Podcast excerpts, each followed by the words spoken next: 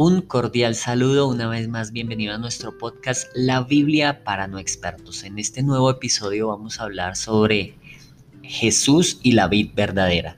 La vid haciendo referencia a esos viñedos de uvas.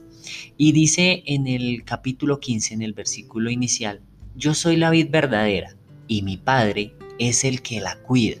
Él corta todas mis ramas que no dan fruto poda y limpia cada rama que da fruto para que así produzca más. Mi mensaje ya los ha limpiado a ustedes. Permanezcan en mí y yo permaneceré en ustedes. Ninguna rama puede dar fruto si está sola, sino que tiene que estar unida a la vid. Igual sucede con ustedes. No pueden dar fruto si no se quedan en mí. Y vemos aquí algo muy especial en estos versículos iniciales y dice, mi padre es el que la cuida y corta todas mis ramas que no dan fruto. Y estuve revisando en algún punto porque sabía que, recomendaban siempre los jardineros que, que uno debe podar y hacer como ese mantenimiento a las plantas, pero no sabía cuál era como la trascendencia, cuál era la teoría. Entonces estuve buscando en algunas páginas por internet y decía que era importante cortar algunas hojas secas. Entonces cuando, cuando nosotros hacemos eso, el árbol o la planta no genera tanto esfuerzo en reconstruir esa planta seca, sino que genera esos esfuerzos más bien en conservar las que están bien. Por eso hay que quitar esas hojas secas en las plantas. Pero algo más especial, miraba al final y decía que eh, pasa lo mismo con las flores, que si una flor está marchita le quita vida a la que está viva y que está bonita. Entonces así pasa también en nuestras vidas. Nosotros tenemos que quitar esas hojas secas.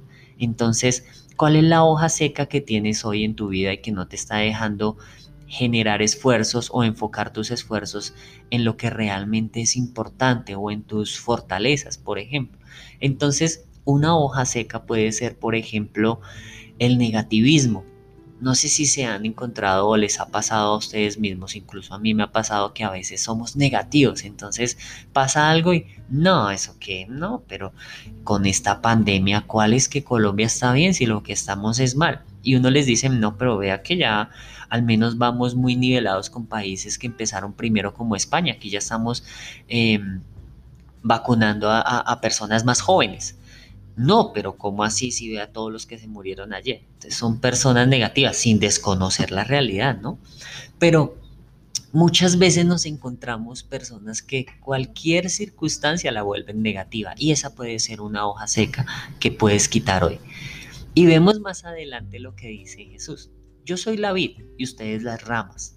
El que permanece en mí, yo en él, producirá mucho fruto pues separados de mí ustedes no pueden hacer nada. Pero el que no permanece en mí será desechado como una rama inútil que se seca.